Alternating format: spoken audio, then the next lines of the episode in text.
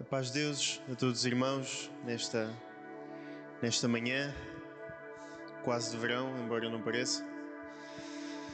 Graças a Deus por aquilo que já temos escutado e aquilo que já, já temos cantado nesta manhã.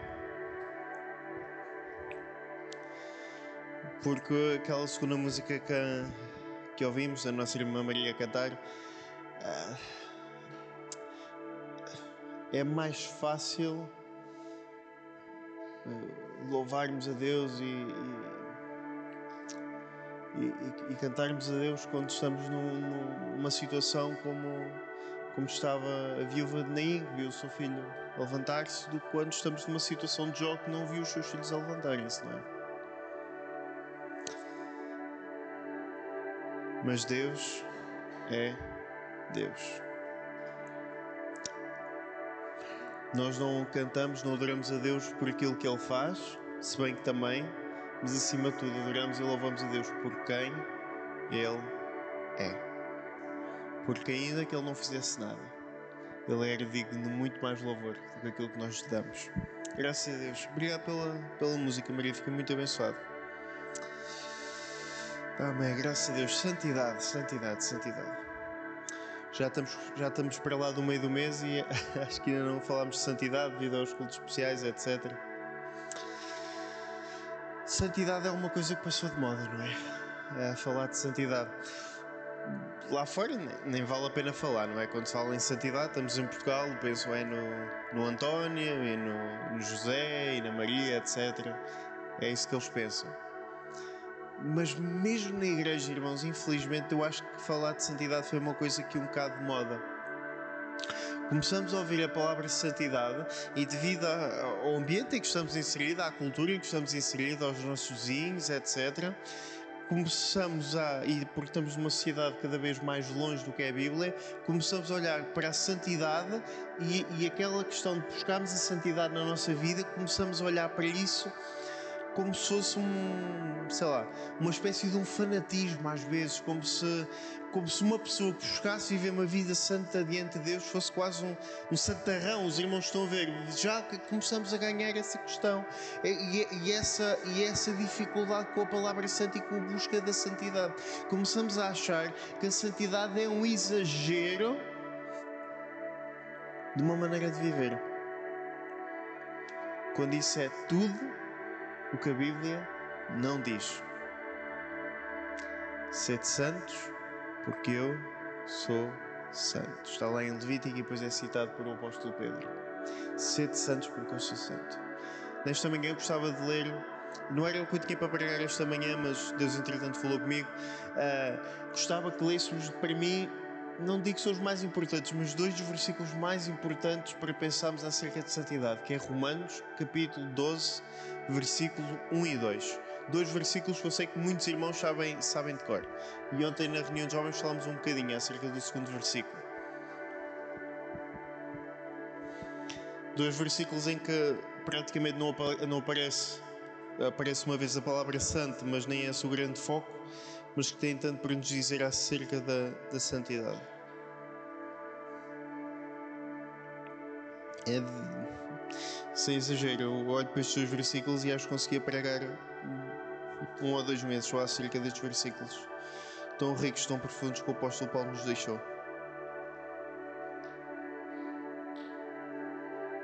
Romanos 12, versículo 1, versículo 2. Rogo-vos, pois, irmãos, pelas misericórdias de Deus, que apresenteis o vosso corpo por sacrifício vivo, santo e agradável a Deus, que é o vosso culto racional. E não vos conformeis com este século, mas transformai-vos pela renovação da vossa mente, para que experimenteis qual seja a boa, agradável e perfeita vontade de Deus. Só até aqui a palavra de Deus. Dois versículos tão, tão, tão, tão abrangentes, tão ricos, especialmente se, se nós olharmos para, para eles no contexto de Romanos, não é? Já agora, só um parênteses. Temos de nos lembrar que o que temos entre Romanos e Terceira de João são cartas, ok? E, no, e nós às vezes devido a serem cartas compridas, para, para os padrões mesmo da altura, alguns. Uh, nós, nós às vezes pegamos e, e, lemos dois versículos, como é o caso hoje, mas nós temos de lembrar que aquilo é uma carta. Eh, quando os irmãos recebem uma carta, os irmãos normalmente não leem só um parágrafo da carta ou um e-mail, pronto. Não, não, leem fio a pavio, não é? E nós às vezes perdemos muita da riqueza daquilo que a Bíblia nos quer ensinar porque ou lemos um capítulo ou lemos uns versículos, etc. Quando o ideal Claro que é difícil e há cartas são maiores, outras mais pequenas, era lemos do, do, primeiro versículo ao último sem parar e sempre com atenção. Porque lá está, porque lá está, nós lemos as cartas do Chupa, viu? E a primeira vez que isto foi lido foi alguém que chegou com a carta a Roma, uh, que foi uma senhora Ivone, salvo erro, está lá no final do livro, uh, que chega a Roma e ela mete-se à frente da igreja de Roma e lê do primeiro versículo ao último versículo tudo o que Paulo tinha a dizer, inspirado pelo Espírito Santo. Então, irmãos, se nunca fizeram, experimentem ler uma assentada só as cartas de Paulo e as outras cartas do Novo Testamento e vão ver que é uma riqueza. Porque para nós entendermos bem, não vamos fazer isto esta manhã, estes, 12, estes dois versículos, vimos ler toda a carta que está antes, especialmente o capítulo 1 de Romanos, para entendermos o que está aqui. Portanto, o nosso texto base são estes dois versículos, mas os irmãos metam um dedo também no primeiro capítulo de Romanos, porque vamos algumas vezes ler no capítulo 1 de, de Romanos. Mas olha, agora pensando fundamentalmente nos dois versículos, são dois versículos que nos desafiam a olhar para a nossa vida e para a forma como temos vivido a nossa vida. São versículos que nos fazem avaliar a nossa vida. São versículos em que Paulo está a fazer um apelo aos, aos nossos irmãos de Roma que vivam uma vida de santidade, uma vida segundo a vontade de Deus. Lá está, volto a reafirmar. Paulo não, não está a desafiá-los a viver uma vida santa para serem salvos. Paulo está a desafiá-los a viver uma vida santa porque já são salvos, ok? Temos que fazer esta distinção para não cairmos num extremo a achar que, que a nossa salvação depende da nossa santidade, porque não depende. A nossa salvação só depende da obra e mérito de Jesus Cristo e de nós aceitarmos. Mas, no entanto, temos de nos lembrar que, apesar da salvação ser pela graça, nosso Deus é um Deus de princípios e um Deus de regras. Levítico foi Moisés que escreveu, mas quem inspirou Levítico a ser escrito foi o nosso Deus. E o Deus que inspirou Moisés a escrever Levítico foi o Deus que inspirou Paulo a escrever Romanos e, e João a escrever o Evangelho de João e etc. O nosso Deus é um Deus de regras e um Deus de princípios. Não nos podemos esquecer disso. E nós às vezes, como é a questão, ah, é graça, é pela graça, é pela graça, esquecemos que a lei tem de facto muito valor e muita coisa para nos ensinar a nossa vida. Não como legalismo, logicamente, mas tem muita coisa, os princípios estão por trás da, da lei. Uh, sobre como nortear a nossa vida e como viver a nossa vida. Há três áreas que estes versículos no, nos desafiam a viver em santidade: o nosso corpo, a nossa adoração e a nossa mente. Três áreas que resumem muito da vivência humana. Vamos começar a pensar no corpo. Uh, em Romanos 12.1, lá a determinado momento do versículo, lemos: Apresenteis o vosso corpo por sacrifício vivo, santo e agradável a Deus. O que é que Paulo está aqui a dizer? Apresentar o nosso corpo como sacrifício. Isso é o quê? É, é fazermos como faz aquele pessoal da Opus Dei, agarrar em, em, chicotes e bater nas costas e usar aquelas cintas na perna que cravam? É isso que é sacrificar o nosso corpo? Ou, ou atirar-nos para sei lá, para, para uma fornalha ardente, para sacrificar o nosso corpo a Deus, para subir como aroma suave a Deus? É isso que Paulo está a dizer? Logicamente que não, nós sabemos bem que não. O sacrifício que Paulo está a exigir de nós é um sacrifício mais difícil do que esse. Porque quando pensamos em sacrifício, e, e, e por exemplo, imaginem que, que, Deus estava a exigir que nós nos matássemos como sacrifício a Ele. É mais fácil fazer isso, porque é um momento apenas, do que fazer aquilo que Paulo nos está a desafiar a fazer. Que é viver uma vida de sacrifício após sacrifício após sacrifício, hora após hora, dia após dia, ano após ano. A nossa vida tem que ser um sacrifício a Deus. Sabe uma coisa? Sacrifício, às vezes é um sacrifício. Sacrifício custa, sacrifício exige, sacrifício uh, implica um preço a pagar. Os irmãos estão recordados quando, quando Davi aquela peste, não é? Por causa do, por causa dele ter feito aquela contagem ao povo e em consequência disso veio uma peste. Uh, e depois Davi vê o anjo da morte e o anjo retém-se lá sobre aquela colina e Davi vai lá e quer oferecer o gado que está lá como, como sacrifício a Deus. E o dono daquilo diz ah leva Davi, ofereço isto tudo para tu ofereceres a Deus. E Davi, não, não eu pago. Porque o sacrifício que eu quero fazer tem que me custar a mim, não é a ti. Sacrifício implica sacrifício e nós esquecemos muito disto, irmãos. Oh, irmãos, antigamente, quando nós pensamos no antigamente, quando os irmãos se converteram, uma boa parte de vocês, o sacrifício era uma coisa tão, tão natural e tanta gente. Em coisas. Eu, eu, não, quero, eu não tenho que ter cuidado com aquilo que vou dizer. Uh, quando muitos dos irmãos se converteram, havia determinadas maneiras de terem que andar vestidos ou terem que usar o cabelo, cabelos compridos, usar saias, não usar calças, que com muito boa intenção de coração as pessoas pregavam antigamente, dentro daquilo que sabiam. Uh, e com muito boa intenção, e não estou a pôr em causa esses grandes homens e essas grandes mulheres de Deus. Atenção. Mas as pessoas que vinham à igreja estavam dispostas a sacrificar isso. Os irmãos estão a entender? Estavam dispostos a sacrificar não usar cabelos curtos, estavam dispostos a sacrificar uh, não, não, não usar calças. É engraçado porque noutros países era ao contrário, as, as, as, as evangélicas não podiam usar seios, só podiam usar calças. Mas isso é uma parte. Mas estavam dispostos a fazer um sacrifício e nós hoje temos tanta dificuldade de sacrificar o que é que seja na nossa maneira de viver e de ser para ser santos e agradáveis a Deus. Nós estamos tão egoístas, irmãos, nesta, neste século XXI. Estamos tão egoístas. É tão difícil nós sacrificarmos o que é que seja. O nosso tempo, por exemplo. O nosso tempo. O, no, o tempo acho que é das coisas que, que tem mais temos mais dificuldades em sacrificar.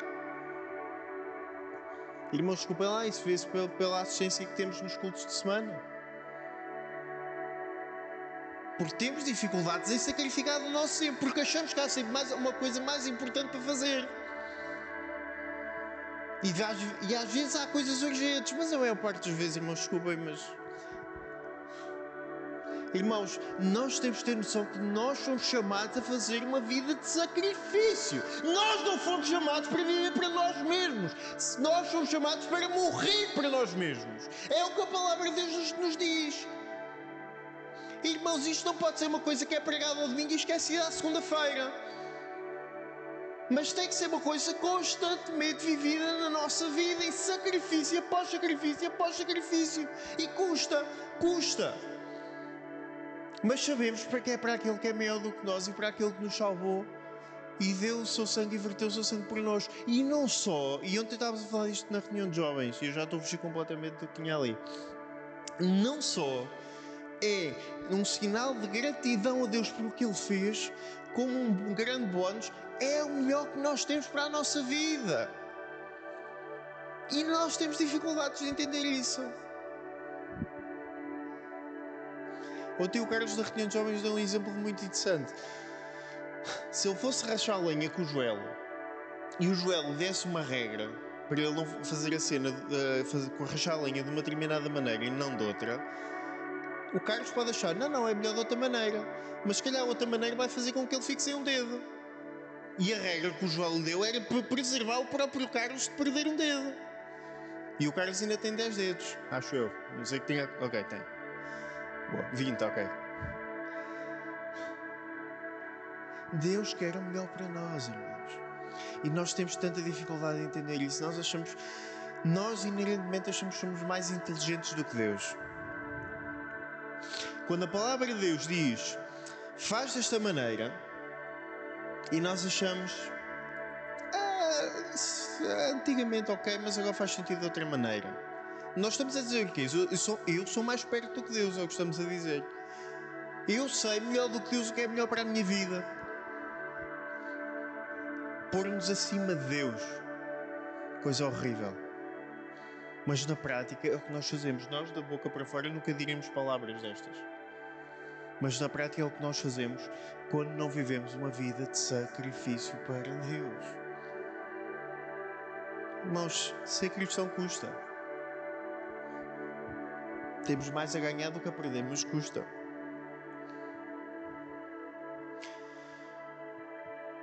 Romanos 1, 24 diz: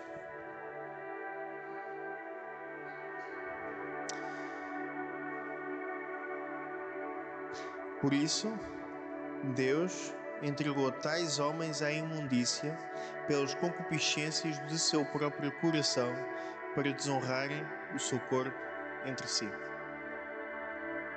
O capítulo 1 de Romanos, a segunda metade do capítulo 1, é, é, é um capítulo em que, Paulo, em que Paulo faz um retrato da humanidade. Uma humanidade que rejeitou Deus e, ao rejeitar Deus, conspurcou-se e estragou-se ela mesma. E neste caso ele está a falar da questão do corpo e depois vai falar da questão do, do sexo livre, especialmente da questão da homossexualidade, em que isso são coisas que nós estamos, nós, ou seja, em que a humanidade estava a desonrar o seu, o seu corpo. E Paulo está a escrever uma sociedade romana que aceitava muito bem a homossexualidade, assim como os gregos, uh, na altura. Uh, e, e, e, Paulo, e Paulo está a ser muito específico não, uh, aquelas pessoas estavam a desonrar o seu corpo e aquilo que faziam com o seu corpo. E nós temos de ter muita atenção numa coisa, porque às vezes nós caímos neste erro. Por influência do, de uma filosofia que é o platonismo, nós às vezes, na nossa mente, temos uma ideia que é a seguinte: a alma, o espírito são importantes e o corpo não interessa para nada em que o que é valorizado é o espiritual e, e, o que é carnal, o que é físico é mau. Mas não é isso que a Bíblia nos diz. A Bíblia dá igual valor à alma e ao corpo. Da mesma maneira que a nossa alma parte para estar com o Senhor, um dia Deus vai agarrar neste corpo, esteja decomposto como estiver, vai levantá-lo e vai glorificá-lo. Não é um corpo novo, é este corpo que é renovado. Temos de ter essa noção, porque Deus importa-se com o nosso corpo e a Bíblia, e Paulo é muito, é muito perentório nisto em várias cartas. A Bíblia dá importância ao nosso corpo. Sabem porquê, irmãos? Porque isto é engraçado, logo a seguir, isto, logo a seguir aos apóstolos, e já no tempo do apóstolo João, começam a nascer uma série de heresias. E uma das heresias que nasceu dizia isto: que, que o corpo não interessa para nada.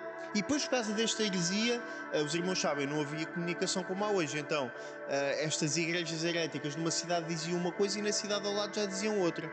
Uns diziam, ah, o corpo não interessa para nada, então o que a gente faz com o corpo não interessa para nada. Vamos, vamos comer e beber e gozar porque o corpo um dia vai para o lixo e a alma fica sempre pura, porque o pecado fica no corpo.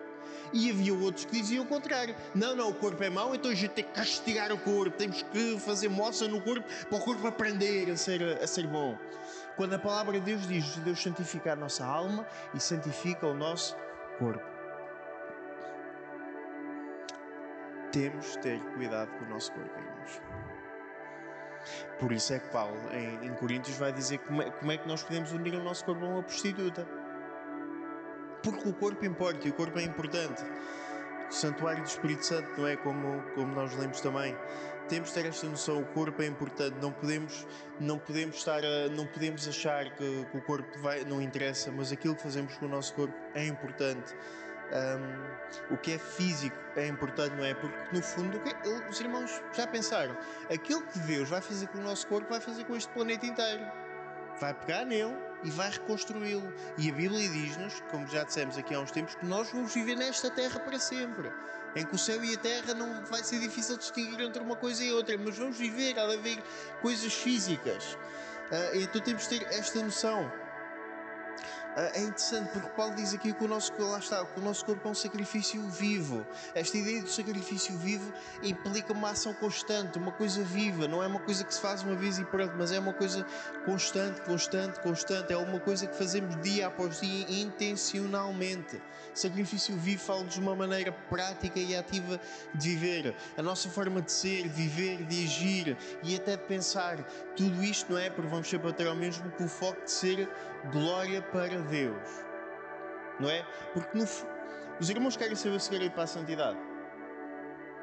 A cada coisa que vocês façam, façam, a cada coisa que vocês pensam, pensam, pensem o seguinte: isto vai glorificar a Deus? Se a resposta é sim, santidade. Se a resposta é não, os irmãos sabem. Claro, há coisas neutras, não é? Uma pessoa. Há coisas neutras e não. E, por exemplo, se eu comer uma chanfana me sabe muito bem, estou a glorificar a Deus. É se agradecer a Deus pela comida, sim.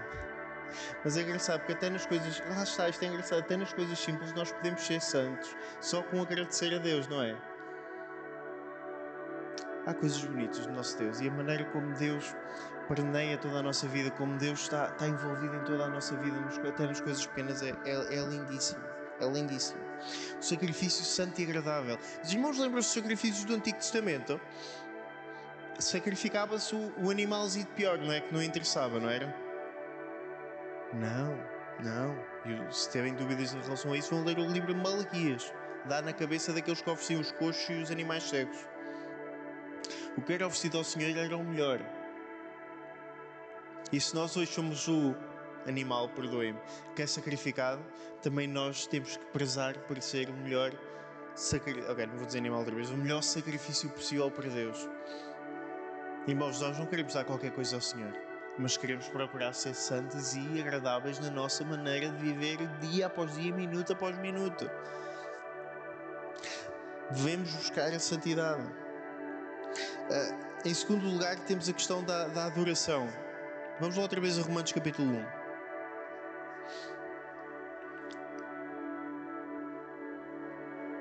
Porque se Romanos eh, capítulo 1 condena o uso impuro do corpo, muito mais condena a idolatria e a falsa adoração. Versículo 21, 22 e 23. Porquanto, tendo conhecimento de Deus, não o glorificaram como Deus, nem lhe deram graças. Antes se tornaram nulos em seus próprios raciocínios, obscurecendo-lhes o coração insensato. Incal Incalcando-se por sábios, tornaram-se loucos e mudaram a glória do Deus incorruptível em semelhança da imagem de homem corruptível, bem como diabos, quadrúpedes e répteis. Os irmãos a entender o que está aqui neste versículo 23, quando diz que mudaram a, a, a, glória de Deus incorruptível em semelhança de imagem de homens, etc. Está a falar o quê? Está a falar dos ídolos.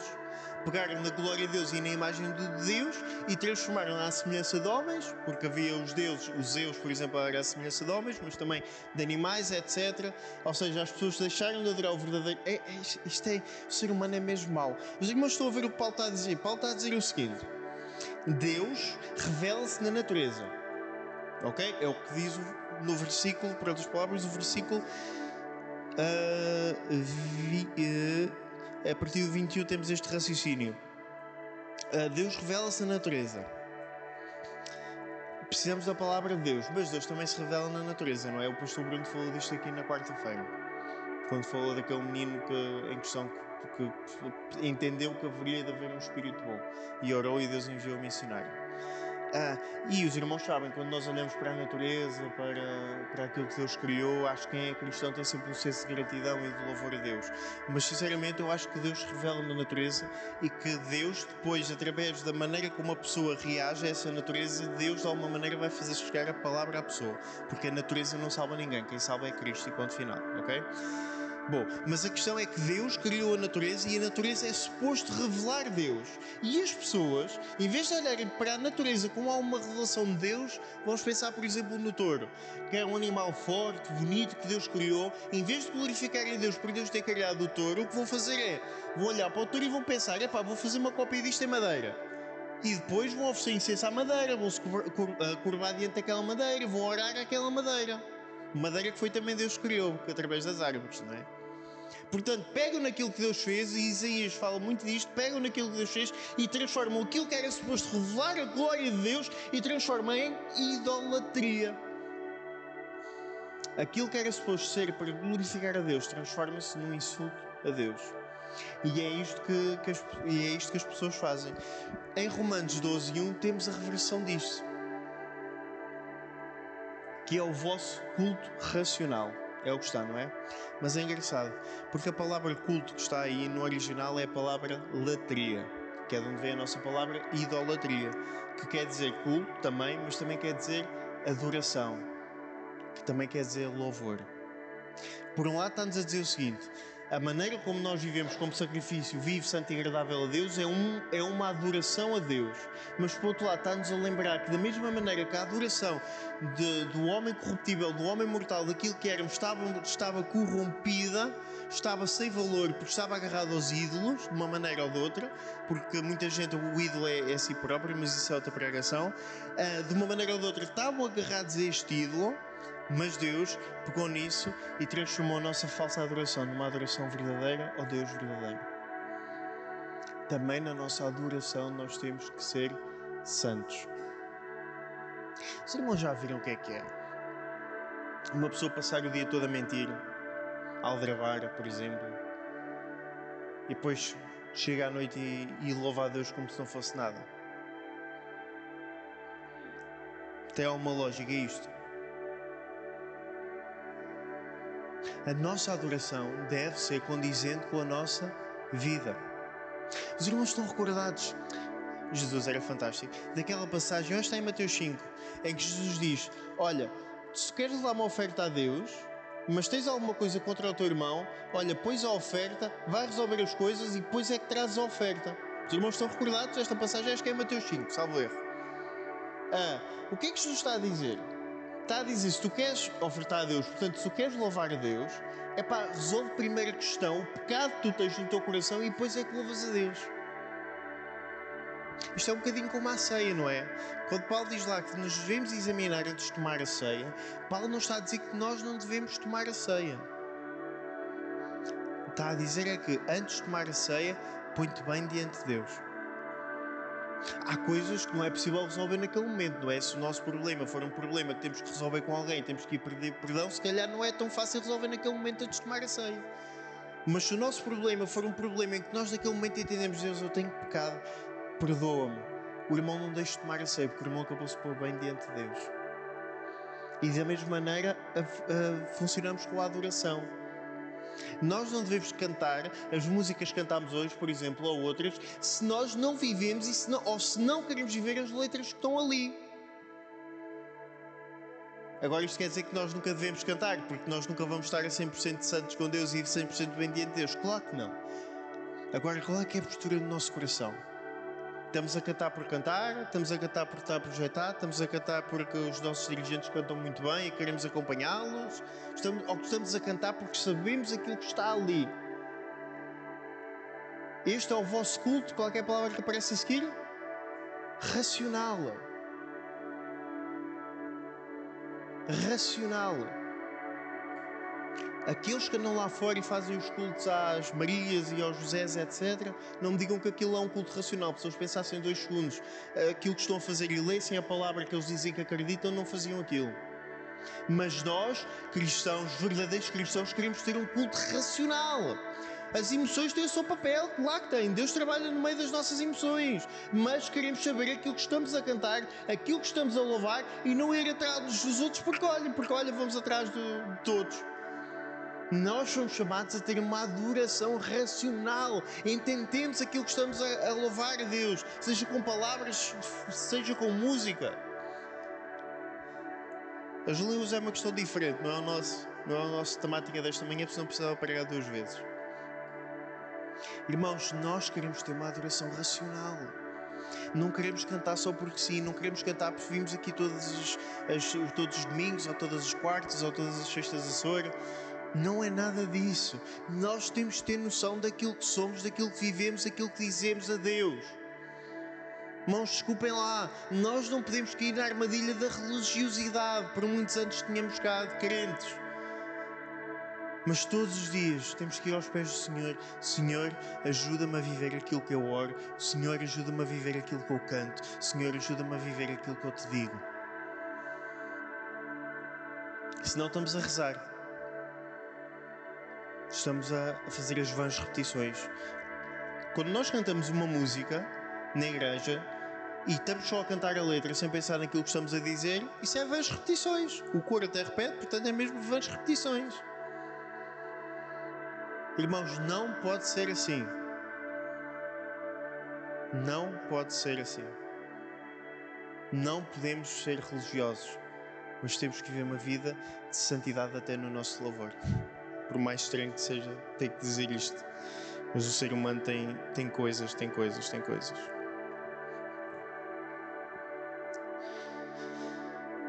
Ai, havia tanto para dizer. Em terceiro lugar, e agora aqui é que é a parte mais complicada. Romanos 12, 2. E não vos conformeis com este século, mas transformais pela renovação da vossa mente, para que experimenteis qual seja a boa, agradável e perfeita vontade de Deus. Esta é a parte mais difícil. É tão complicado. É tão difícil. Porque o corpo, uma pessoa ainda consegue gerir, não é? Se, se, eu tenho, se eu tenho problemas com o álcool, epá, não vou a tabernas e não tenho vinho em casa. A coisa ainda se gera. Agora a mente. A mente é tão difícil. A mente é, é, é distraímos um bocadinho e a nossa mente já está aí da santidade à, à porcaria, no instante. E no tempo em que vivemos, irmãos, é complicado, é complicado. Quando nós temos televisão, que até, que até, que até no, na publicidade nos está a conspurcar a mente. É impressionante a sensualidade não é que, é que, é o mais óbvio, não é só isto, mas a sensualidade é o mais óbvio, está em tudo na televisão: telenovelas, publicidades, filmes, séries. Se, se, sejam seis da tarde, sejam, seja meia-noite, sejam dez da manhã, sempre, sempre, sempre, sempre, sempre, a tirar-nos aquilo aos olhos. A internet então nem se fala. A, a, inter, a internet tem um problema grande que, que, tem sido muito discutido no mundo escolar, que é quando nós temos as redes sociais, as redes sociais, seja YouTube, Facebook, Instagrams, são feitas para aprender aquilo que nós gostamos e a tirar-nos aos olhos aquilo que nós gostamos. E isto é complicado, porque quando um crente luta contra um pecado e, e, estamos a usar uma coisa que está feita para nos atirar o pecado para os nossos olhos, é, é muito complicado.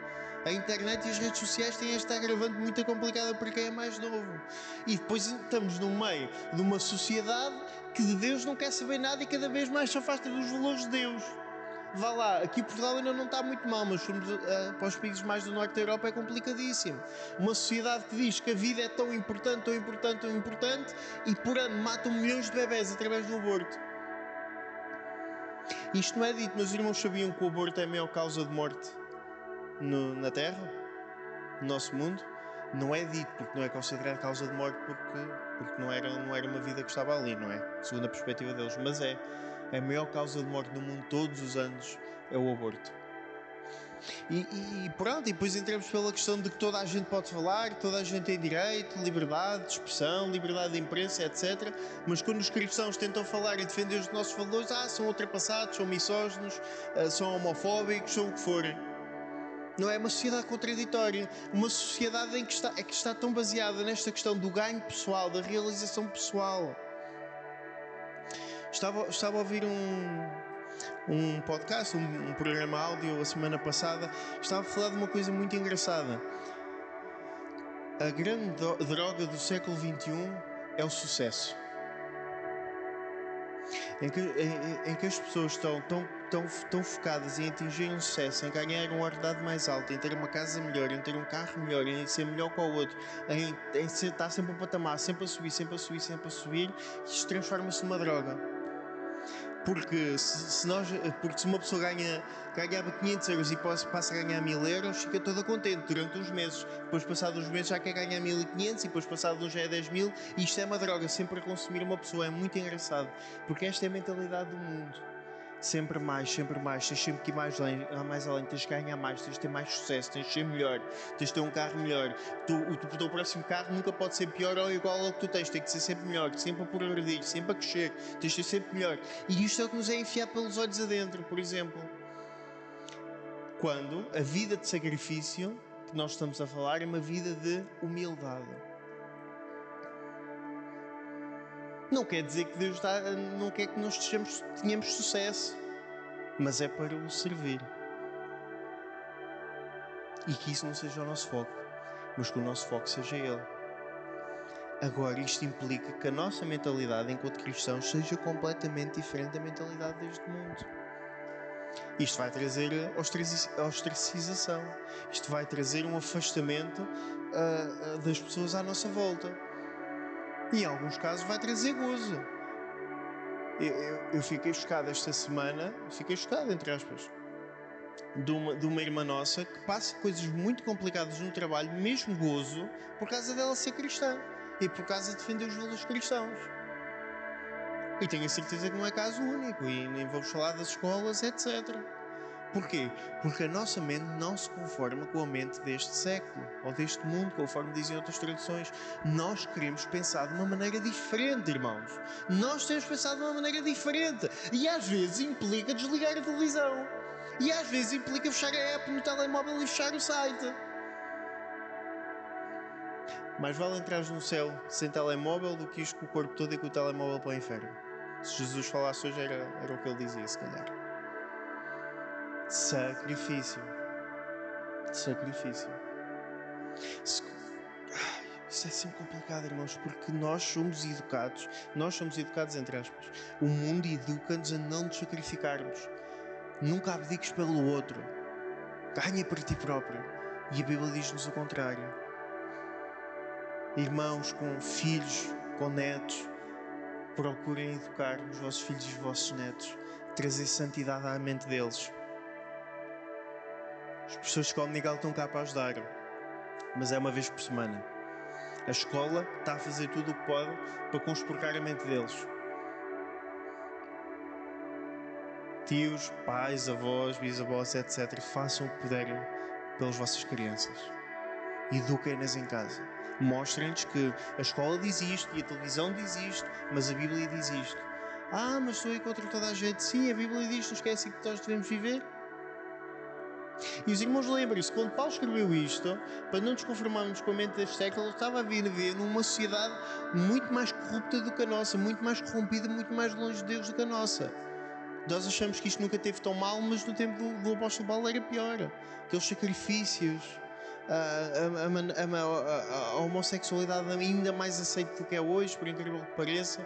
Era, era uma situação muito complicada. Perseguições aos cristãos, porque naquele tempo, quando diziam não, não vos conformeis com, com, com a mente deste século, com a mentalidade deste século, estava a dizer basicamente: é pá, vocês estão sujeitos a sair mortos. Nós ainda não. Qualquer dia estamos sujeitos a ser presos, pelo menos os pastores, quase certeza. Mas mortos, para já ainda não. Mas a perseguição vem de outras maneiras mais, mais softs, mais disfarçadas, mas vem. Mas irmãos, só quando nós temos uma, uma mente santa é que estamos prontos para experimentar qual seja a boa, agradável e perfeita vontade de Deus. Se, irmãos, ah, eu gostava tanto de, de saber, saber qual era a vontade de Deus para esta situação que eu estou a passar na minha vida se tu não vives uma vida santa, se tu não tratas primeiro de purificar a tua mente, como é que vais ter percepção de qual, qual é que é a vontade de Deus? Os irmãos estão a perceber? Nós não, nós, não, nós não buscamos a vontade de Deus para ser santos. Nós, porque somos santos, temos uma boa percepção de qual é que é a vontade de Deus. Porque 90% das decisões que nós temos de tomar na nossa vida, a vontade de Deus já foi revelada na Sua palavra.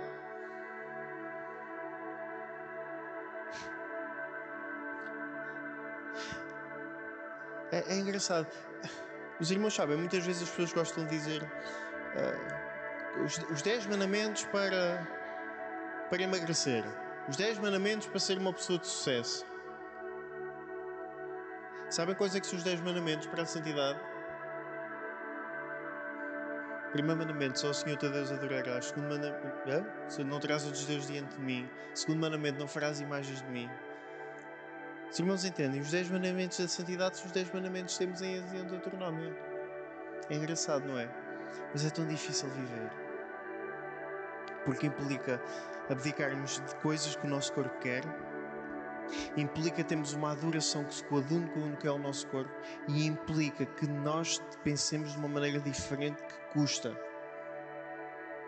Irmãos, isto é muito sério, irmãos. E cada vez mais sério no tempo, no tempo em que vivemos. Romanos 1, 28. Os irmãos estão a ver, parece que Paulo, parece, não fez o mesmo propósito para em Romanos 12 contrariar tudo aquilo que disse em Romanos 1.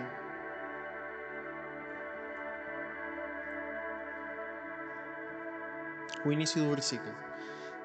E por haverem desprezado o conhecimento de Deus, o próprio Deus os entregou a uma disposição mental reprovável o que é que Paulo está a dizer? Eles desprezaram o conhecimento de Deus e meteram-se na idolatria, então naturalmente Deus vai permitir que a sua mente seja corrompida. Da mesma maneira que nós tínhamos a mente corrompida e Deus agora permitiu por meio do Espírito Santo, que, era, tínhamos, que íamos falar nesta manhã ao início, uh, Deus permitiu que a nossa mente fosse renovada. Porque nós não podemos enganar, irmãos. Esta mente deste século que pensa que é uma mente esclarecida é uma mente corrompida. Irmãos, e nós não queremos ter uma mente corrompida, queremos ser uma mente sã. Uma mente liberta da, luxúria, uma mente liberta da inveja, eh, uma mente liberta de faccionalismos políticos ou desportivos ou religiosos, seja o que for. Nós queremos ter uma mente santa. E nunca foi tão difícil nós termos uma mente santa, irmãos. Nunca foi tão difícil. E eu, quando digo estas coisas, eu uso nunca e sempre, eu penso muito bem antes daquilo que estou a dizer. Nunca foi tão difícil, porque Satanás usa, tem tantos meios de atacar a, a nossa mente. Irmãos, viver uma vida santa é uma vida em que complicada. É uma vida em que nós vamos ser descritos como santarrões, como fanáticos, como pessoas que não sabem gozar a vida. Irmãos, é essa vida que o nosso Senhor nos chama a viver. Irmãos, não metam fasquia mais baixa. Sejam imitadores de Cristo. Deixem o Espírito Santo, claro, isto tem que ser tudo com o auxílio do Espírito Santo, logicamente, mas acho que os irmãos sabem isso. Talvez ainda falemos disso este mês. Temos que ter emoção. É verdade, o Espírito Santo faz isto em nós, mas nós temos que pedalar nós temos que correr, nós temos que fazer a nossa parte. Porque, da mesma maneira que Deus não obriga ninguém a, a fazer idolatria, Deus também não obriga ninguém a adorá-lo. Se Deus obrigasse alguém a adorá-lo, toda a gente ia adorar. Vai haver um dia em que as pessoas vão, vão todas adorá-lo, mas também não é por obrigação, é porque diante da face de Deus não há outra resposta possível. E vão todos dobrar o joelho e conversar com a sua língua Cristo é Senhor. Mas nós hoje somos os voluntários que já fazem isso, graças a Deus, porque o Espírito Santo já tocou na nossa vida e trouxe salvação à nossa vida. Agora, irmão, por favor, busca a vida santa. Irmão, por favor, desliga a televisão quando é preciso. Não converse com aquela pessoa quando é preciso ou quando não é preciso conversar. Por favor, resguarde a sua mente, resguarde o seu corpo. Irmãos, nós temos que buscar isso. E é nos momentos difíceis é que é difícil. Óbvio. É naqueles momentos, aquela hora em que a gente só decide dizer um palavrão, por exemplo, e nós controlamos. Porque nós queremos ter um corpo santificado, inclusive a nossa língua. Ou quando nos apetece dizer aquela última coscovilhice, aquela última murmuração, e ai pá, tem aqui uma coisa mesmo sumarenta para contar mas nesse momento, porque nós queremos viver uma vida santa e não queremos conspurcar a mente do outro, nós calamos-nos. Mordemos a língua se preciso. Isto é, é, o bonito da santidade é que é tudo muito prático. Porque a santidade revela-se na nossa vida prática, revela-se em escolhas que nós fazemos. Irmãos, nós somos responsáveis. Queremos viver uma vida santa? Ou queremos achar que somos melhores do que Deus? Isto é uma mensagem sempre importante para pregar a igreja por causa disso, porque nós com o hábito esquecemos. Esquecemos. E uma mentirinha aqui, e, e ver uma coisa que não devíamos ter visto acolá, uh, e, e, dizer uma coisinha àquela pessoa que não tem mal nenhum, não tem nada a ver connosco, mas não tem mal nenhum e já estamos a murmurar. É difícil. É, eu falo por mim. É um sacrifício. Mas irmãos, queremos viver esta vida de sacrifício em busca da santidade ou queremos conformar-nos com a porcaria que está lá fora? A escolha é vossa. E não é uma escolha para dizermos que sim hoje, ou só sim hoje, é uma escolha para dizer sim amanhã, e depois de amanhã, e depois de amanhã. Até ouvirmos entra no gozo do teu Senhor. É uma vida. Eu sei que há aqui irmãos que sabem bem o que é, que é isto e o preço que há a pagar.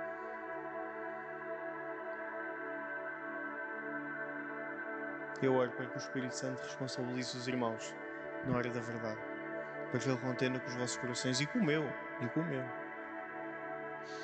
Estamos todos sempre sujeitos, mas que o Senhor nos ajude a crescer em santidade, dia após dia após dia. Santidade no nosso corpo, na nossa adoração e na nossa mente.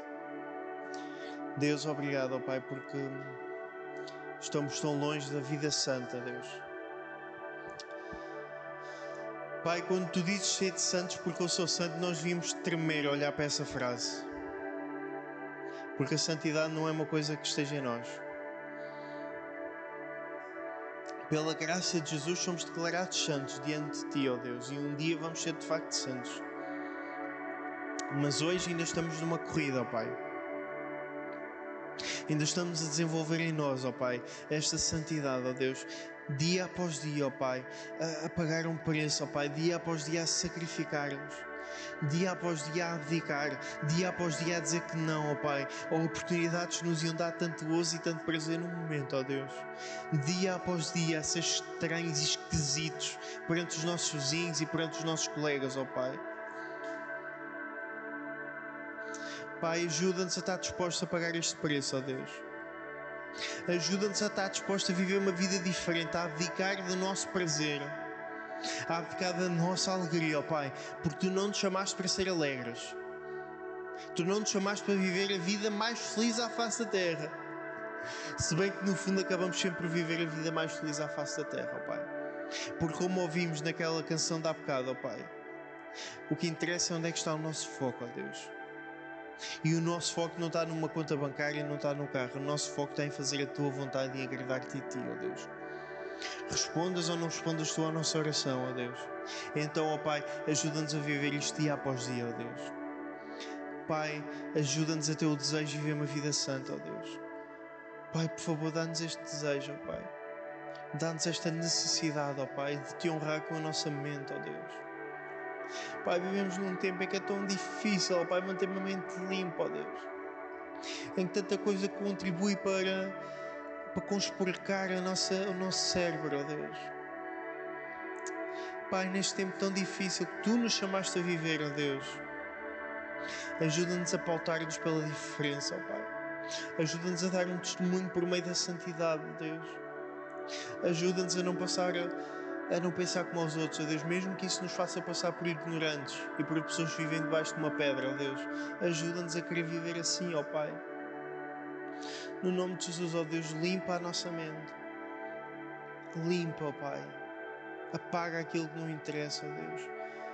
Pai, quando Satanás nos ataca aqui, é o sítio onde Satanás mais nos ataca, ó Deus. Ajuda-nos a estar confiantes em Ti, ó Deus, a procurar o escape da tentação e a educar-nos, ó Deus, a pensar naquilo que é do alto e não naquilo que é de baixo, ó Deus. Ajuda-nos a estar dispostos a isso, ó Pai. Ajuda-nos a estar dispostos a sacrifício. No nome de Jesus, ó Deus.